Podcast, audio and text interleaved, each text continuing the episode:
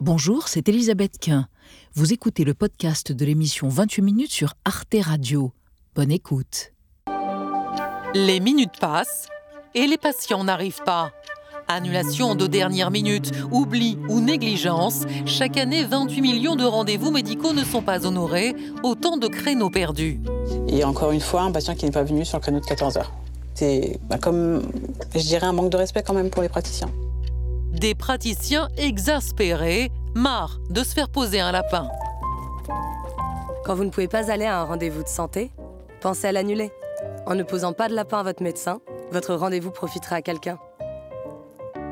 Face à l'amplification du phénomène des rendez-vous gâchés, les sénateurs ont ouvert la chasse aux poseurs de lapins. Ils ont adopté la semaine dernière le principe d'une pénalisation des patients. La taxe lapin serait en partie reversée à l'assurance maladie. Frapper le patient au portefeuille, l'idée fait son chemin. Des médecins préconisent de faire payer un acompte, comme en Allemagne, où le patient règle 5 euros lors de la prise de rendez-vous. On ne demande pas euh, une somme très importante, mais quelques euros peuvent suffire. Et euh, effectivement, ça peut éviter que le patient prenne trois rendez-vous chez trois praticiens, puis le premier qui se libère, il y a, et puis il oublie d'annuler les deux autres. Sur des plateformes comme Doctolib, un patient peut retenir plusieurs cases horaires. Malgré les SMS et les mails de rappel, les lapins sont nombreux. Des médecins dénoncent une déconsidération de l'acte médical transformé en bien de consommation. Alors assiste-t-on à une montée de l'individualisme et du je m'en foutisme? Les médecins, comme les restaurateurs, confrontés à des réservations non honorées, sont-ils victimes du consumérisme et de l'incivisme? Faut-il généraliser? La taxe lapin. Nos trois invités sont au fait de ce problème. Martin Blachier, bonsoir. Vous êtes médecin de santé publique à Paris. Et selon vous, il faut mettre un système d'acompte pour responsabiliser le patient et pour qu'il se déplace. Quand on voit la multiplication des lapins, on se demande si on pourra sauver notre système de santé déjà précaire, carrément sauver notre système de santé comme vous y allez. À côté de vous, Nathalie Coutinet, bonsoir madame économiste de la santé. Vous êtes également enseignante-chercheuse à l'université à la Sorbonne, Paris-Nord. Vous faites partie des économistes atterrés. Et vous n'êtes pas favorable à cette taxe qui profiterait, qui profitera avant tout aux médecins. Selon vous, les plateformes en ligne comme Doctolib, pour ne pas la citer, ont facilité ces fameux lapins en déshumanisant la prise de rendez-vous. Et à côté de vous, Perrine Simon-Naoum, bonsoir, vous êtes philosophe, directrice du département philosophie de l'École normale supérieure. Votre livre Sagesse du politique, devenir des démocraties est paru aux éditions de l'Observatoire. Selon vous, la taxe lapin ne résoudra pas le problème de fond, cette déresponsabilisation des citoyens, ce je m'en foutisme, cette déliaison avec l'autre qui est propre à notre époque. Et on démarre avec, donc, eh ben, écoutez, un chiffre euh, effarant. Moins 5 rendez-vous euh, médicaux par semaine donnent lieu à des absences, des lapins, donc euh, pour 40% des médecins généralistes, soit pour certains médecins, deux jours de consultation perdus par mois. Au total, toutes spécialités confondues, on arriverait donc au chiffre impressionnant de 28 millions de rendez-vous non honorés sur une année, et alors que dans le même temps, eh bien, les déserts médicaux pénalisent grand nombre de Français. Docteur Blachier, on commence avec vous sur le diagnostic. Est-ce que c'est vraiment nouveau? Est-ce que vos aînés ont déjà connu ça par le passé? Non, non, c'est pas nouveau, ça a toujours existé, c'est ce qu'on appelle le, no-show. Il y a même une littérature scientifique qui existe sur, sur le no-show, donc ça existe dans tous les systèmes de santé, ça existe en Allemagne, aux États-Unis, en Angleterre, un peu partout, et en France depuis, depuis très longtemps. On augmente une augmentation depuis qu'il y a les plateformes de prise de rendez-vous en ligne et aussi euh, depuis la, pandémie de Covid-19.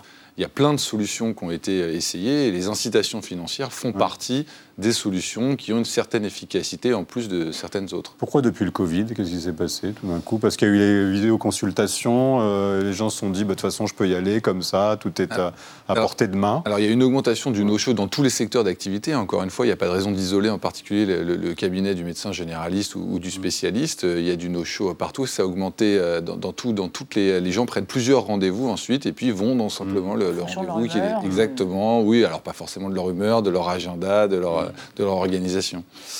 Nathalie Coutinet, le grand coupable, c'est Doctolib?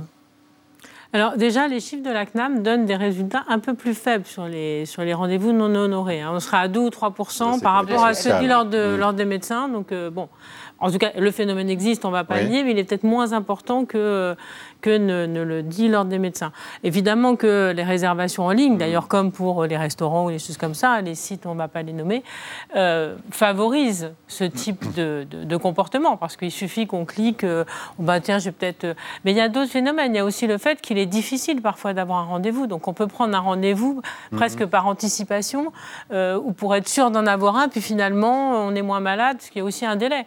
C'est sûr que quand on appelait son médecin, ou le, le secrétariat, médical. On avait un lien. Le médecin vous connaissait, savait euh, ah ben vous êtes déjà venu, ah ben oui, ben, je vais prévenir. Il y avait quelque chose de plus humain. Donc la faute à moins de secrétariat? Bah, C'est la faute à sans doute une sorte de déshumanisation. De la manière dont on prend aujourd'hui un certain nombre de rendez-vous. On n'appelle pas le restaurateur pour euh, avoir une place, on n'appelle mm. pas le secrétariat médical ou le médecin pour avoir un rendez-vous. Et tout ça déshumanise quand même beaucoup. Et pourquoi, docteur, il y a moins de secrétaires alors de fait? C'est vrai? Non, mais c'est parce qu'il y a eu le développement de ces plateformes qui sont extrêmement efficaces. Hein. Je pense qu'on a fait un pas en avant quand même en pouvant réserver en ligne. Ça économise du temps. On n'arrivait pas toujours à avoir la secrétaire puisqu'elle peut n'avoir qu'une personne en ligne. En on dit que ça économise de l'argent aussi pour les médecins. du coup, ils ont délégué la fonction. Le secrétaire peut faire autre chose que prendre des rendez-vous euh, parce qu'il y a plein de choses à faire. On essaie de libérer mmh. les médecins d'un travail administratif. Donc, c'est, donc ça, c'est un progrès technologique que tout le monde utilise dans le monde. Mmh. Mais du coup, il faut adapter aussi les façons de, fonctionner à ces nouvelles technologies. Perrine Simon-Naoum, euh, Doctolib, donc le numérique euh, explique cette déliaison, cette déshumanisation. Il n'y a plus cette espèce de pacte de, rapport euh, humain immédiat qu'on a avec un secrétariat, où on se sent engagé d'une certaine façon quand on est patient à honorer son rendez-vous Oui, je crois que c'est ça. Euh, c'est-à-dire qu'on voit bien que tous les réseaux sociaux jouent dans le sens d'une déresponsabilisation. Ça se voit dans le cas médical et dans le cas du rapport humain avec son médecin. Ça se voit aussi dans les cas de harcèlement. C'est-à-dire le sentiment que finalement on n'a pas d'engagement. C'est pas seulement une déliaison, c'est euh, également une, euh, une, modification des formes de l'engagement social et de l'engagement social et collectif. Mais je dirais ce qui est très intéressant, c'est de voir comment la santé depuis quelques années, depuis la pandémie notamment, nous sert un petit peu de laboratoire sur les questions de démocratie. Mm. C'est-à-dire la manière dont finalement euh, se fait la relation entre l'individu et le collectif. Et, vous diriez qu'il y a eu une mutation euh, qui a été accélérée par le Covid Ce que semblait dire d'ailleurs euh, euh, Martin Blachier de ce point de vue Je pense que dans cette question des lapins, il n'y a pas seulement une question agricole, il y a une question éthique, une question politique. Euh, ce qui est très intéressant, c'est euh, de voir comment les institutions réagissent à ça. Et euh, ce qui est inquiétant, c'est qu'on se dit finalement que la mesure votée par le Sénat va entraîner un certain nombre de dysfonctionnements. On n'est pas tout à fait ah. sûr que ça va améliorer le système. Et en tout cas, ça ne règle pas, je crois, hmm. le problème de fond. Alors, la mesure votée, on va y venir, mais on va d'abord évoquer avec vous, Anna, le profil des lapineurs, des gens qui posent des lapins à grande échelle. Oui, Est-ce qu'il y en a un de profil? Il y a un profil type. Hein. ce serait un jeune citadin de moins de 35 ans. C'est en tout cas ce qui ressort de l'étude qu'a menée Doctolib, hein, la, plateforme de réservation de rendez-vous médicaux, en février 2023 auprès de 13 000 de ses utilisateurs. Et donc dans la catégorie pas venus, pas prévenus. Ce sont les moins de, 35 ans qui résident en Ile-de-France et les nouveaux patients qui sont les plus représentés. Et sur les raisons qui entraînent ces rendez-vous non honorés, Doctolib eh bien, en a identifié trois l'oubli du rendez-vous, l'impossibilité d'annuler et bien sûr l'incivilité qui est reconnue par un patient sur dix tout de même. Alors pour lutter contre ce phénomène, eh bien la, la plateforme multiplie ses efforts. Des rappels de rendez-vous sont fréquemment envoyés aux patients pour qu'ils évitent les oublis. La plateforme interdit aussi le cumul de plusieurs rendez-vous pour une même spécialité à moins de six jours d'écart l'un de l'autre. Et enfin, un, professionnel peut bloquer l'accès à la prise de rendez-vous en ligne à un patient qui aurait manqué, par exemple, plusieurs euh, rendez-vous sans prévenir, mais pour d'autres praticiens, eh bien, ces no-shows, comme vous les appelez, ont plus à voir avec l'évolution de la société. Selon eux, ces patients qui cherchent à tout prix le rendez-vous le plus rapide consomme aujourd'hui la médecine comme n'importe quel autre service euh, marchand. Martin Blachier, est-ce qu'aujourd'hui on consomme donc les soins médicaux comme, comme par exemple on pose des options de train euh, à la SNCF J'en suis absolument persuadé. Je suis persuadé que la consommation euh, de la santé va se rapprocher de plus en plus de la consommation de tous les autres biens de consommation. Et je crois que c'est un phénomène contre lequel on ne pourra rien. Euh, et on devra adapter aussi nos systèmes à, cette évolution. C'est lié à l'évolution des solutions aussi qui existent, c'est lié à, l'évolution des prises en charge, c'est lié à l'évolution aussi de, la profession en elle-même, qui a plus du tout la même perception, qui est plus du tout investie de la même mission, qui a plus envie de faire le métier de la même façon. Et donc c'est quelque chose qui va arriver. Je pense qu'on pourra s'en attrister mais que de toute façon c'est inéluctable et qu'il faudra adapter les moyens même d'organiser notre système de santé au fait que ça va se déplacer dans cette direction. Nathalie Coutini, d'où l'idée d'une amende euh, comme quand on ne prend pas le train, bah, finalement on ne prend pas le train, et bah, écoutez, on perd son billet. Pas bah, à ce moment-là, on pourrait payer aussi sa, sa euh, consultation. Néanmoins, je reste assimilable. Euh, c'est un bien de consommation comme les autres. Moi, je suis jamais allée chez le médecin pour le plaisir. En général, quand on va chez le médecin, ça répond quand même à un besoin. Donc, euh, assimiler à la santé un bien de consommation classique me paraît quand même un, petit peu. Évidemment qu'il y a du nomadisme médical, mais ça reste des phénomènes qui sont marginaux quand même. Et vous disiez, les jeunes. Bon, moi, je me souviens quand j'étais jeune, ça m'est arrivé de, aussi de rater des rendez-vous et je me faisais gronder par mes parents. Ils avaient bien raison. Donc, je pense qu'il y a quelque chose. Mais ça pourrait être dissuasif, une taxe là justement, même pour, ceux qui pourraient euh, se rajouter à ceux qui sont récidivistes, parce que euh, comme c'est exponentiel, visiblement.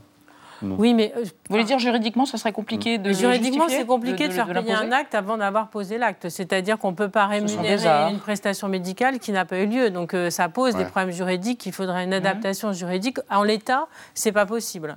Hein, bah, en état. Blaché, vous dites qu'il y a en Allemagne un système allemand qui est 5 euros prélevés en cas de no-show. C'est une sorte d'acompte qui est retenu si on ne vient pas. En tout cas, ça existe dans plein de secteurs. Alors effectivement, peut-être qu'il y aura une adaptation à faire euh, pour, pour la santé, mais on pourrait tout à fait imaginer qu'on paye un acompte euh, mmh. qui est automatiquement remboursé par la plateforme si jamais vous vous présentez, et qu'après, si jamais vous ne vous présentez pas, cet acompte est conservé. Après, à qui il est donné Est-ce qu'il est donné au médecin Est-ce qu'il est donné à l'assurance maladie Ça dépend, c'est de la consultation à l'hôpital, en ville, mais c'est des choses qui, à mon sens... Mais ça existe déjà en Allemagne il y a déjà quelque chose de similaire en Allemagne. Alors le système allemand est complètement différent du, système français. Hein. Le système français, on est dans un système euh, euh, totalement libéral. Vous consommez ce que vous voulez, il n'y a aucun contrôle. Le système allemand, c'est l'inverse. Euh, on responsabilise avec des, des acomptes comme ça, mais aussi si vous ne faites pas certains rendez-vous de prévention, vous n'êtes pas pris en charge sur, mm. d'autres choses.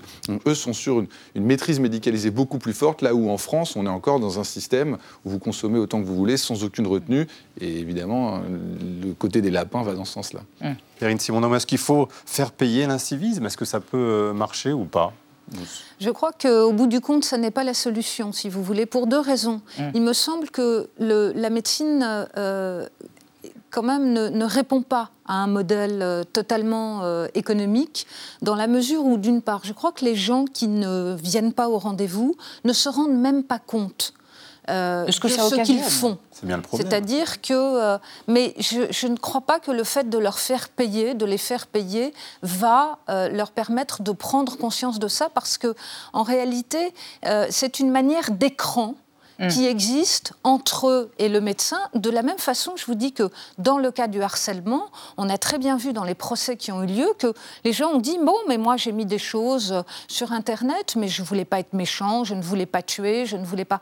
Donc le problème est en fait dans l'éducation des gens, euh, la manière dont ils doivent prendre conscience que leurs actes ont des conséquences. Or, en réalité, on est aussi dans un système euh, politique qui euh, permet finalement de mettre comme ça euh, un certain nombre d'écrans mm. entre nos actes et nos conséquences. Mais, mais Perrine Simon Naoum, euh, euh, en attendant de changer éventuellement de système, si c'est ce que vous appeliez de vos voeux, que faire si, en plus de ça, il ne faut pas recourir à cette amende ou à cette taxe? Quelle solution? La pédagogie, quand, à quel moment, auprès de qui Doit-elle être faite par les plateformes? Enfin, comment faire? Non, je crois qu'il y a une pédagogie à faire, mais une pédagogie à faire pour l'ensemble de la société, mm. et ce, dès l'école. Alors c'est vrai, mm. c'est une question d'éducation mais là où je disais que euh, euh, la médecine échappera peut-être à ce modèle économique, c'est que, bon, on voit que c'est les moins de 35 ans qui sont pour la plupart, je pense, en bonne santé.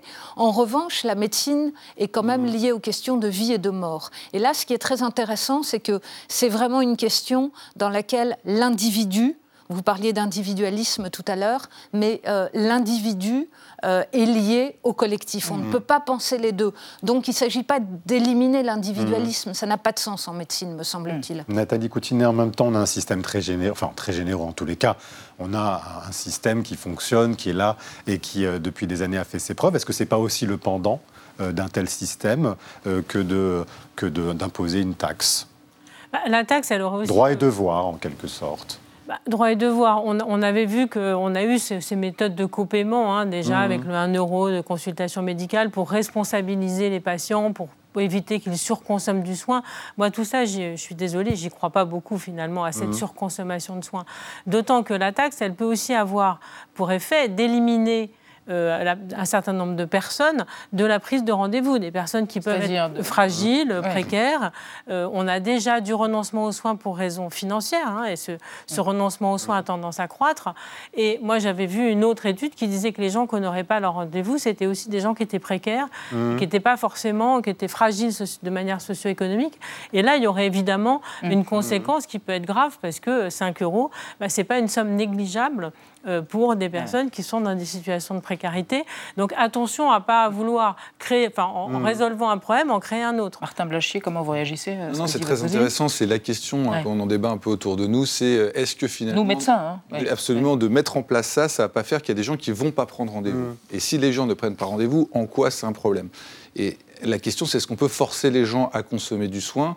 Et est-ce que finalement, euh, c'est vrai que parce qu'on va quelque part, euh, mettre cette, cet acompte de 5 euros, ça va dissuader les gens de prendre rendez-vous Ou est-ce que ça ne va pas créer un effet inverse? Euh, il pourrait y avoir un espèce d'effet paradoxal qui fait que vous allez valoriser finalement euh, le rendez-vous et que les gens vont prendre rendez-vous et vont avoir conscience qu'ils en ont besoin. Et je ne suis pas persuadé, et, on n'a pas de données là-dessus, hein, j'ai regardé, que mettre un acompte, ça va faire qu'il y a des soins pertinents qui ne vont pas être prestés. Au contraire, ça peut peut-être dissuader un certain nombre de gens qui auraient consommé du soin et qui n'en avaient pas nécessairement euh, besoin. Par exemple, vous avez de la fièvre le matin, vous prenez rendez-vous pour le lendemain, vous n'avez plus de fièvre, bah, au lieu de ne pas annuler votre rendez-vous, vous allez l'annuler. Donc ça peut aussi avoir une espèce d'effet mmh. de régulation mmh. qui soit euh, dans le sens de la pertinence plutôt que dans le sens de, euh, du plus civique au moins civique. Mmh. Éviter la surconsommation de soins. Oui, mais il y a aussi quand même la difficulté de, de, trouver un médecin qui est sans doute aussi une des raisons au, fait que Mhm. les gens peuvent prendre, peuvent être amenés à prendre un ou deux rendez-vous. Alors, comme vous disiez, c'est quand même régulé, mais au cas où, parce que bah, on sait qu'on va prendre rendez-vous, euh, on va avoir plusieurs jours pour avoir rendez-vous, et qu'entre le moment où on le prend et le moment où on y va. Alors, mais en ne l'annulant pas, en empêchant d'autres de pouvoir prendre un rendez-vous. ça fabrique un cercle vicieux. C'est effectivement des questions de civisme. Alors, euh, c'est dans le domaine de la santé, mais pas seulement. On a évoqué la restauration et les restaurateurs qui pâtissent de ces, comment vous dites, des no-shows en bon français, bah, bien sûr, les lapins, quoi. Et c'est le thème de notre archive, une archive qui remonte à 2018. Un restaurateur. Les clients qui ont réservé et qui ne viennent pas, cela demande un peu d'organisation au directeur du restaurant. Allez, go, j'appelle cela. Et parfois, c'est toute la table qui leur fait faux bon. Je me permets de vous rappeler, vous aviez effectué une réservation pour deux couverts à 20h. Euh, étant donné qu'il est 20h15, je voulais confirmer votre venue. Le client ne rappellera pas. Ça, c'est une table qui ne s'est pas présentée chez nous ce soir, qui malheureusement, a priori, va rester euh, vide. On va essayer de voir si on peut la revendre à quelqu'un d'autre, mais sur le principe, on a perdu deux couverts. Et ça, c'est fréquent euh, On a une vingtaine de personnes par jour qui ne se présentent pas. Par jour. C'est énorme. Perrine Simon ça, par exemple, en plus, on l'a dit de, ce qui se passe pour les médecins, c'est quoi? C'est le symptôme d'un individualisme grandissant de notre société? On voit des villes, par exemple, qui mettent en place des plans anti-incivilité au global. Hein. Ça se passe à Cannes, ça se passe dans beaucoup de villes de France. Est-ce que c'est symptomatique d'un individualisme? Finalement, le, celui de mon voisin, peu importe, ce qui m'importe, c'est moi, c'est ma pomme. Non, je ne crois pas. Je crois que, c'est, encore une fois, c'est difficile de mettre la médecine sur le même mm. plan, par mm. exemple, que, que, la restauration. Je crois que le problème n'est pas le problème de l'individualisme. Le problème, c'est le problème de l'engagement. C'est le problème du commun. Comment est-ce que nous définissions finalement cette société dont nous participons? Le fait que les gens soient individualistes peut mener à des choses qui sont tout à fait positives, c'est-à-dire euh, des engagements euh, euh, pour le monde qu'ils veulent voir advenir etc. Mais euh, le souci, c'est euh, de voir quelle est la conséquence de nos actes, de quelle manière nous impliquons les gens avec lesquels nous vivons ou euh, les gens dont nous ne pouvons pas nous faire une représentation, mais mhm. qui sont dans notre environnement, de quelle manière finalement nous organisons la vie en commun. Et finalement, ce, ce commun, c'est ce que disait la philosophe Anna Arendt, ce commun, il est avant le politique, il est antérieur au politique, c'est ça qui nous permet de faire société. Et donc, c'est, encore une fois, on revient à l'éducation. C'est ça que vous dites de manière en filigrane, quoi. C'est ça. Euh, Martin Blachier moi, je crois que les gens sont très opportunistes et adaptent leur comportement euh, aux solutions qui leur sont proposées. Donc, ma théorie, c'est que c'est la modification euh, des outils qui sont à notre disposition qui a changé notre comportement. Et donc, il faut adapter euh, la société au fait d'avoir ces, nouveaux outils. Moi, je travaille beaucoup sur les réseaux sociaux et sur la santé mentale des jeunes. J'ai de bonnes raisons de croire que c'est les réseaux sociaux qui sont en partie responsables de la dégradation de la santé mentale des jeunes et pas d'un changement sociétal qui fait que les gens sont devenus plus comme ci, comme, plus comme ça, plus anxieux. Donc j'essaie de regarder les faits qui sont concrets, qui ont vraiment changé, les comportements qui se sont adaptés, plutôt que de voir des grandes tendances d'évolution de l'homme qui, à mon avis, restent assez constants euh, au fond de lui-même. Nathalie Coutine, mais quand même, l'État-nation, euh, l'État-providence, c'est le collectif quand même, même si j'entends bien que l'individualisme peut être bénéfique. Mais tout de même, on a l'impression qu'il y a une perte de sens du collectif au global et qu'il y a des répercussions finalement pour oui, nous. Oui, mais il y a beaucoup de discussions euh, aussi politiques sur euh, les gens qui profiteraient du système, etc. C'est-à-dire qu'on a perdu aussi cette notion de solidarité en imaginant que les uns ou les autres vont sans cesse euh, tricher, vont essayer d'avoir mieux que soi. Et, cette, ce discours qui est très utilisé quand même dans, le discours politique est nuisible. Au contraire, la santé notamment, c'est vraiment quelque chose où on a intérêt à agir collectivement parce que quand un individu va bien, bah, ça a des répercussions sur l'ensemble. Et c'est vraiment ce que les économistes appellent des externalités positives, dans, mhm. les gros mots des économistes. Mhm. Et donc, évidemment que euh, cette notion aussi de solidarité qui est au cœur de notre système de santé, il est de plus en plus euh, dévoyé. Mhm. Et, ne serait-ce que le fait d'avoir recours à des complémentaires, par exemple, de plus en plus, ben là, la complémentaire n'est pas solidaire. Merci Nathalie Coudin et merci à tous les trois d'avoir euh, accepté de autour de la taxe lapin, mais aussi du bien commun de manière plus générale et de la nécessité de le protéger, notre bien commun. Retrouvez le podcast de 28 minutes sur toutes les plateformes de podcast et sur arteradio.com. Et pour soutenir l'émission, abonnez-vous, commentez, critiquez, mettez des étoiles et partagez le podcast avec vos proches.